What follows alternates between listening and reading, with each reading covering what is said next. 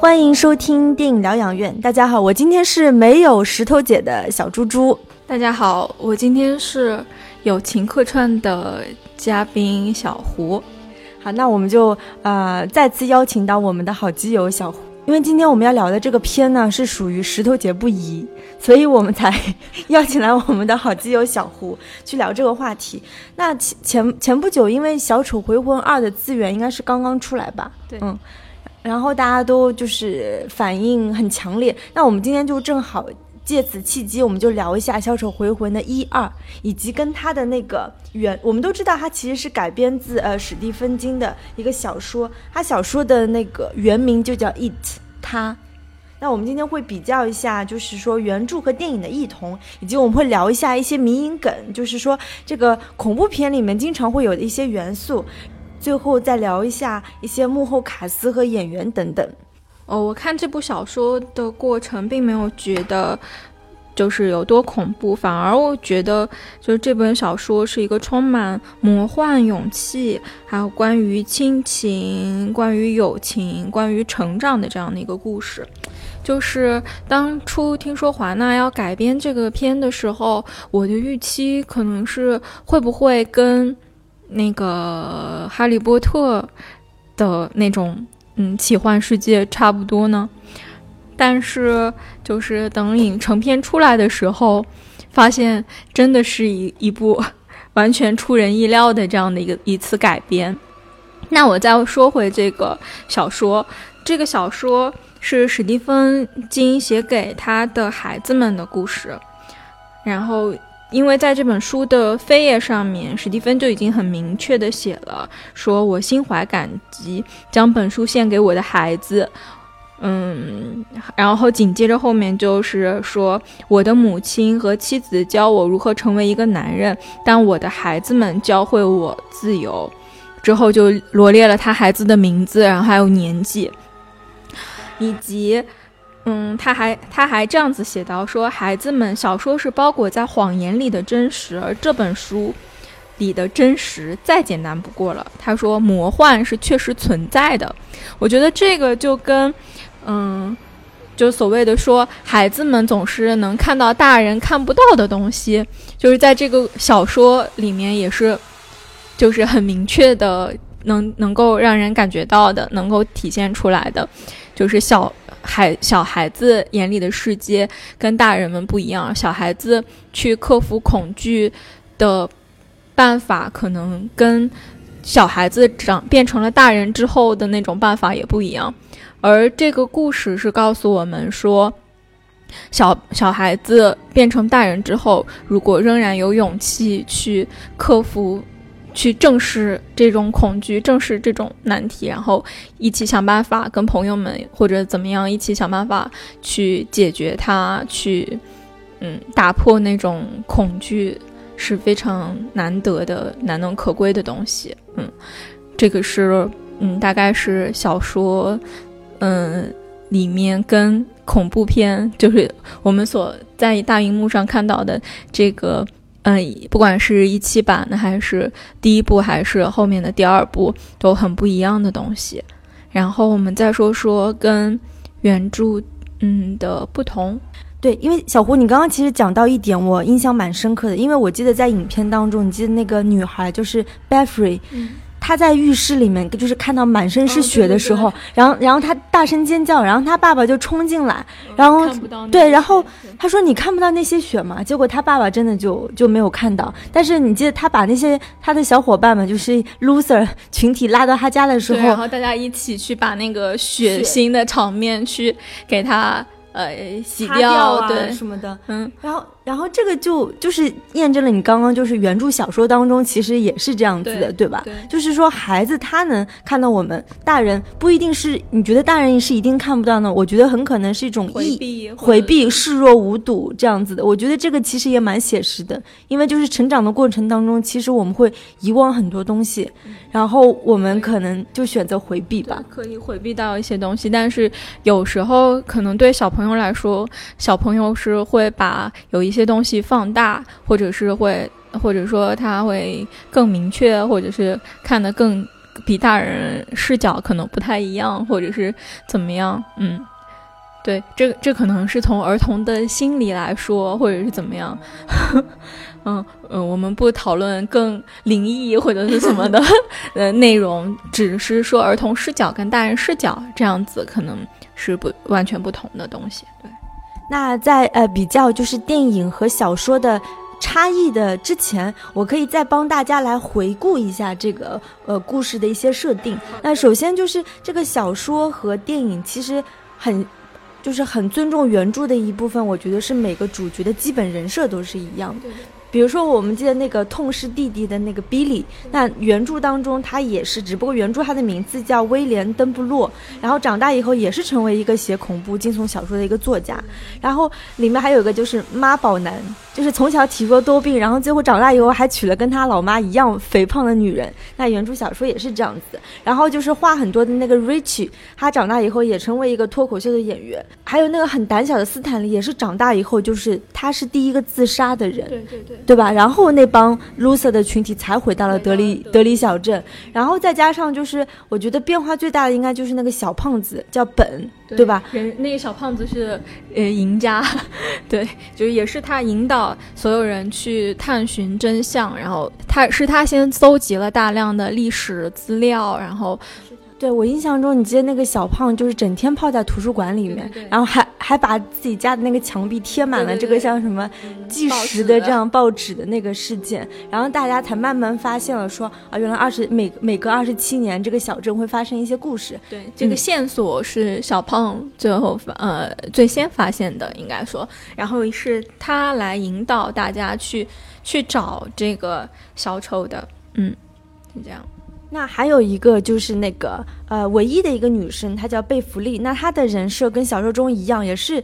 父亲很变很变态，对吧？结果她长大以后也是嫁了一个感觉就是心里挺扭曲的一个男人。对，还有就是那个黑人小男孩，对吧？那他他是唯一一个就是没有离开德里小镇的人，所以他就是二十七年之后，他发现他对他就打电话给每个人，然后他们就回来了。那所以说，就是说，其实整个故事的设定啊，人物都是很尊重原著的。嗯嗯，对。然后说到这一点，那个我还想说一下，就是我就直接可以引到嗯电影跟小说的不同上面，就是在从故事架构来说，嗯，小说相当于是一个把孩子们小时候跟回去德里小镇是穿插并行的。嗯，就是一个铺陈的方式，时间线的话，但是电影的话，它就完全把孩子们小时候和孩子们长大之后的故事就完全给分开了，就剥离出来了。然后，所以我们看到的第一部分，就第一部电影就是一个关于孩子的故事，就关于孩子的恐怖片。然后第二部就是。嗯，就是成年之后，他们的重回二十七年之后，他们重回去复仇的这样的一个故事。嗯嗯，所以你有没有觉得，其实好像原著的结构更像电影，因为它是两条线交叉并进，反而是咱们的这个电影拍的还是相对比较保守，因为它已经有这么丰富的这个一个小说的原著的基础了。我觉得这个也可能是跟就是第一部成功之后才有第二部有关系。嗯，就是第一部的时候，我们知道它二零一七年上的时候，就是嗯，给大家非常惊艳的一个成绩，就是它是呃只有三千五百万的投资，但是后来却收益了啊七亿多美元吧的票房，然后让那华纳是实实打实的赚了一笔，然后作为一部。那个 R 级的恐怖片，当时能拿到这样的成绩，确实是非常的，就是在二零一七年来说，就是非常惊人了。然后第一部这么成功之后，第二部你提上日程就成了板上钉钉的事情，对，然后才有了第二部。然后那么第一部和第二部，这那个看完之后，小猪猪你是什么样的观感呢？说实话，我是很明显的偏爱第一部。我我我觉得第一部从气质各方面也是更遵循原著的，因为我我觉得就是小孩子他们对于一些事物的恐惧是更加本质和原始的。小孩子很可能对很简单的事物会感到恐惧，可能黑也会恐惧，可能一个人影也会恐惧，就会比较简单。然后包括第一部当中，我觉得它恐怖的戏份没有那么恶心，不像第二部，你记得有很多类似于什么口爆，然后所有恶心的那种。那个什么肢节的那种动物那种感觉，那第一部的那种恐惧，我觉得还是在制造悬念本身，而并不是停留在这种这种恶心的东西来。嗯，这里我好像想要插一点，就是，嗯，其实，在嗯九零年的时候，还是还有一另一版，就是那是一个呃电视就是迷你剧集，然后也是改编自那个史史蒂芬金的这部小说的。然后那一部片，嗯，它的定级是那个 PG，就是小朋友在家长引导下也可以看的那个电影。然后那一部就可能在一些细节处理上，就是不像这一部这么二级。嗯，对，就是这确实是一部，就是可以说结合了很多像，就是第一部的时候就结合了很多。像亚洲人拍恐怖片的那种日韩恐怖片的那种拍法啊，比如说，比如说小丑突然间出现啊，肢体扭曲啊，那种嗯，如果无头的那种尸体啊，什么嗯，走路啊这样子的，就是硬性的吓人的 这种东西出来，嗯，我觉得这可能也是原著跟电影呈现出来的，就是给人的感觉很不一样的。对我，我挺赞同的，因为你记得原著当中，他对一些恐怖场面的描绘，它相对还是抽象的。比如说，我记得第一章节就是那个。呃，那个威廉的弟弟，就是比利的那个弟弟，叫乔治嘛，就是后来消失的那个小男孩。他他描述就是他进那个地下室，因为要给哥哥拿那个什么胶水去粘他那个小船的时候，他非常害怕，他总觉得那个地下室里会有那种很可怕的黏糊糊的怪物，什么张牙舞爪的。但是这些描述相对还是抽象的，但是在电影当中，他就可以非常具象化的。用一些非常可怕的一些更直观，就相当于是，嗯，在小说里面所有的画面都是在我们能承受的范围之内，靠我们凭空凭我们的想象，然后来把它还原在我们的脑子里的。然后，但是，呃，第一部出来的时候的那种给视觉上造成的那种惊吓，确实是，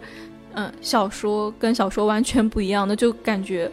嗯，对我自己来说，就是他完全就把小说里面的一些东西给具象了，就是太具象了，具象的真的是吓到我了。就是一部关于小朋友失踪的这样的一个谜案的故事，就是魔幻的故事，变成了一个非常惊悚的、非常吓人的一个故事。嗯。哎，对，我想问一下小胡，因为我小说才还没看完，你记得原著小说当中有关于类似于这种肢节物体是有的，有这样的描述吗？还有关于口爆，包括他的那个牙齿，就是小，那倒没有那么具？就是没有，但是但是小说里面会有一些，就是嗯，电影里面也出现了的东西，比如说那个乌龟。嗯嗯在在小说里面，他可能就是会更具体的说，那个乌龟是引导他们的一个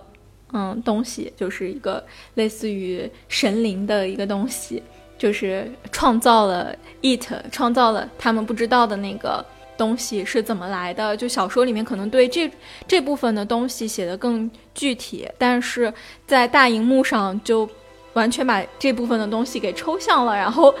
就是你如果没你没看过小说的话，你可能就是觉得它就是一个吓人的，就是一个魔鬼，就是一个鬼怪这样子的。哎，在这里我正好可以补充一下，就是原著小说当中，因为就是刚刚小胡有说，这个乌龟其实是好像是这个世界当中的一个造物主这样的一个身份。然后这里面原著当中就是乌龟告诉那个比尔说，只有一个叫 C H。C H U D 叫什么序的这个仪式才能打败这个这个小丑。对，这是小说里面有的，但是电影里面好像是模糊了这个东西。对，只是把乌龟作为一个类似于彩蛋那样的内容，然后呈现出来的。对，只有一个画面，就是一个乌龟伸着头，对吧？你这个没有看过小说原著的人，他可能莫名其妙。对，为什么要有这个东西？因为他他讲的那个什么序的仪式是指，就是说你一个人要跟魔鬼的舌头相叠，相互咬住，然后轮流讲笑话。如果魔鬼先笑，他就得消失一百年。那我们记得这个《小丑回魂二》的结尾，其实还还蛮出乎意料，就最后其实大家轮流一起骂那个小丑，就把他给骂死了。其实很多人都说，为什么要对？为什么就骂死了呢？是吧？其实那我们读了刚刚小说的那一段原著，就是能感，他确实是。就是你要跟魔鬼的这个舌头相接触，但是我觉得这也是改编的难点。就是这个东这个仪式其实是一个很抽象的东西，那你如何在影像上你把它具象化？可能把它骂死就是一个相对比较简单和讨巧的方式了吧？嗯，那这个地方我要再对比一下那个电影的第一部和第二部，就是就观观感来说，我个人也是觉得第一部的观感要比第二部。就是更让人眼前一亮、更惊艳的，就是导演不管是在小演员的那个嗯指导小演员的这种表演啊，还是就是那种惊吓场面的那个营造啊、制造啊，嗯，就是这方面，我觉得都要比第二部要做得好。按理说，第二部它应该是更有预算，然后也被寄托了更多的希望，也请到了更好的卡司。然后更有知名度的卡斯，然后嗯，但是呈现出来的东西却就是没有说像第一部那么让人觉得惊艳。就是在不无论是在小说的还原，或者是小说的重新重新塑造、小说的改编，还是。还是什么，就是呃大结局的这种呈现方式上面，我觉得都是还是蛮让人失望的。就是作为第二部这样子。对，我记得第一部其实小伙伴们一起把他打败的一个由由头就是说，你不要惧怕这个小丑。虽然小丑他可以变换出所有，正好是这些孩子分别他害怕的那个东西。对。但就是大家如果什么齐心协力，我们要有勇气，我们不惧怕这个 it，那我们就能战胜他。结果到第二部的时候，就是莫名其妙就通过一个，虽然骂死这个事情 确实在小说当中也算是有源头，但是他这个。处理还是简单粗暴的，就是我会觉得成年人，就是你如何再找到一个足够强的动力，说大家一起鼓起勇气，不去怕这个东西，我觉得已经有点点牵强了。对，然后还有就是，嗯，在那个 Pennywise 这个嗯角色上面，他也没有说嗯有一些什么更让人惊艳的吓人的办法或者是什么。就是比较平庸吧，感觉第二部就是，嗯，可能没有办法再超越第一部这样子的，嗯，即便是就是其实第一部出来之后，大家会期待，就会想说，你你把那个小说里面之前在第一部里面没有呈现出来的东西，你是不是可以，嗯，再做呈现？嗯，但是第二部可能完全让人失望了，就是感觉它的那种不，无论是恐怖效果还是什么，呃，甚至都不如预告片呈现的那那那么吓人，或者是嗯，正片没有预告片好看的那种感觉。对，那其实聊了这么多啊，跟原著的异同，或者是以及第一部和第二部的异同，就是有没有发现，其实这部电影我们刚刚有聊到，它其实是一个还蛮标准的美国恐怖片的拍法，因为它有用到一些元素，就是恐怖片特别喜欢用的，比如说小丑，比如说仪式、宗教仪式，而且什么跟印第安人还有结合，对，然后类似于地下室、地下水道，嗯，下水道，下水道，对吧？那这些都是一般恐怖片喜欢用的，你有没有觉得哪个元素你觉得用的还还挺挺妙的？元素的话，我可能，嗯，我觉得像美国小镇这样子的，那我说说小丑，嗯，就是很多的恐怖片里面，或者说，嗯，他会把一些让小朋友在，就是平时是杂耍的，嗯，让小朋友吸引小朋友注意力，让小朋友开心的这个东西，去扭曲它，就让它变成一个吓人的东西。我觉得是不是跟就小丑本身那个？嗯，只是假假扮快让别人快乐的这个角色，来那个来设定的这样的一个方式。哎，我记得当时好像就是这个片子《It 一》出来的时候，那个好像是俄罗斯还是哪里啊，就是禁映了。说为什么呢？因为里面的那个 Pennywise。的设定啊，太像麦当劳叔叔，然后就静音了，就把它静音了。对啊，我又想到我们前一阵刚刚聊过的那个小丑，就是那个电影，有没有发现，就是小丑他这个人设本身是有个很强大的反差性的，他本来是 make people laugh，但现在是 make people hate 吗？对，就是让结果是让。大家害怕的，我觉得这种反差性可能是更有戏剧戏剧张力吧。然后以及就是，其实关于小丑的电影有特别多。刚刚我们有提到，包括像刚刚小胡说的九零年的时候，然后是也有一部，现在中译名也是叫《小丑回魂》，对对吧？然后包括还有一些叫什么呃《千尸屋》，然后什么《Clown House》、《Blood Harvest》，然后《Carnival of Souls》。那这些电影其实都是关于就是小丑的恐怖片。嗯，是的，其实像你想想，像有一些那个很有名的嗯电影啊，像《死寂》什么的那种鬼娃的形象，嗯，有时候你觉得那种白面的也跟这个现在我们大荧幕上见到的这个小丑的形象神似吗？对，我又想到你刚说的鬼娃，还有那个安娜贝尔系列，就是那个布，也是一个布娃娃吧？对啊，不是布娃，它是那木偶的那种娃娃。其实最早也是说是从马戏团什么被对出来的。我之前好像听我之前一个前同事吧，他们他是他是很喜欢那个恐怖片的，他对这种恐怖片的形象设定就是有是有一定研究的。然后他说，就是嗯，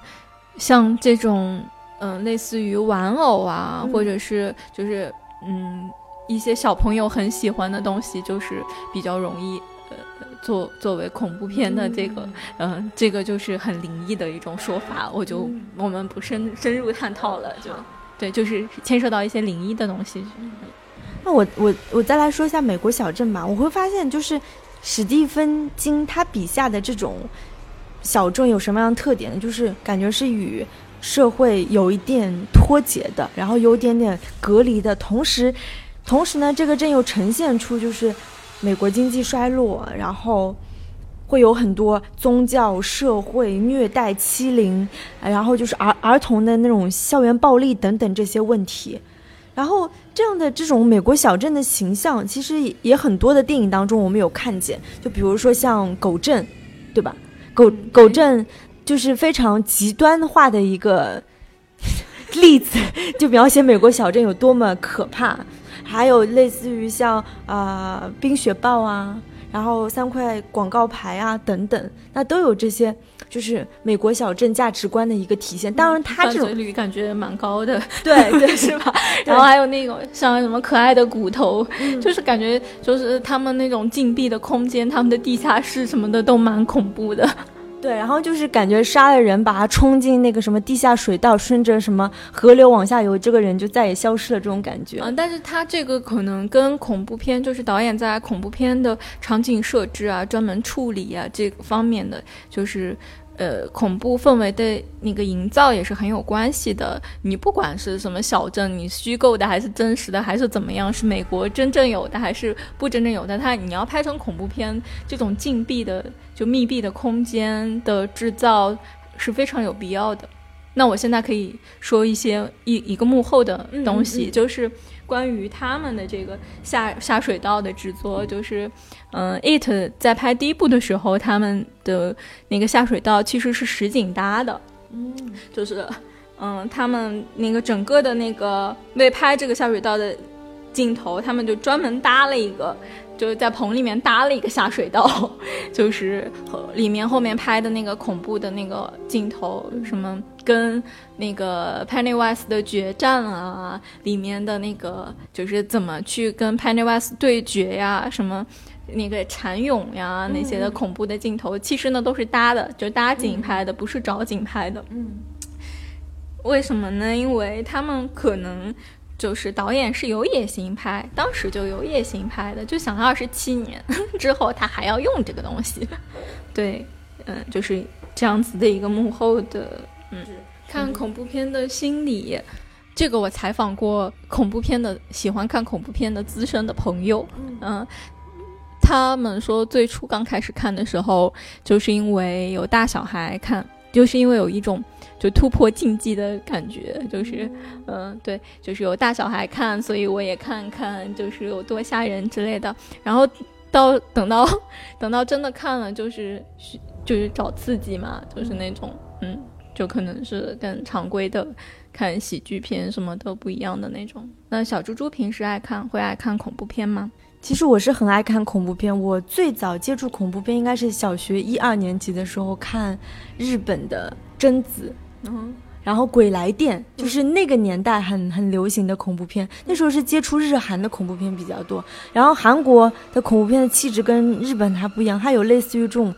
我觉得是很女性化，喜欢做女鬼的那种校园的那种，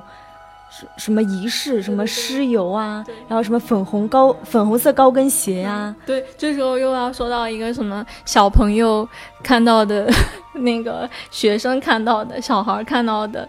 那个东西往往跟大人看到的不一样。这个话题，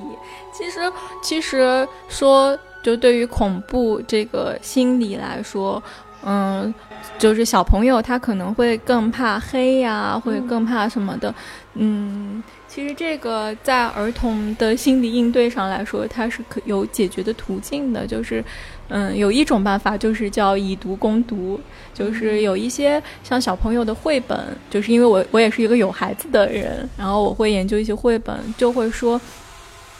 那个嗯，可能你让他在从小就去那个有一个能够嗯正视恐惧，然后自己能够那个嗯去。嗯，面对他，然后战胜他的这个过程，可能就是史蒂芬金在写这本小说的时候就很有这种先见的这种觉悟吧。就是，嗯，对。然后有一些有很多小朋友的绘本也会有设设立这样的主题，就是一些儿童心理学专家他可能会，嗯，做这样子方面的功课，就是给家长这样的建议。就类似于说，之前得过凯迪克那个童书大奖的一个绘本，叫嗯《野兽国》，就非常有名气的一个绘本。里面画的是什么呢？就画的就是一个虚拟的那种怪兽的世界。嗯，你说，就有有些家长会疑惑说，你给小朋友看这么恐怖的东西，是是合理的吗？是对的吗？他不会害怕吗？其实就是让他来看这个东西，让他来应对这个。像之前读库出的那个，叫我我我是怕怕，嗯，其实那那种都是针对一岁的小朋友看的书。你说，嗯，你说他们能看吗？他们看了会有，嗯，会有什么样的，嗯，反应呢？就是就是，其实就是引导他们不要去害怕那些东西。他们那些恐怖的东西其实没有那么没有他们。那想象的那么恐怖，嗯，就是。我没有发现我们节目来了一个特特邀嘉宾，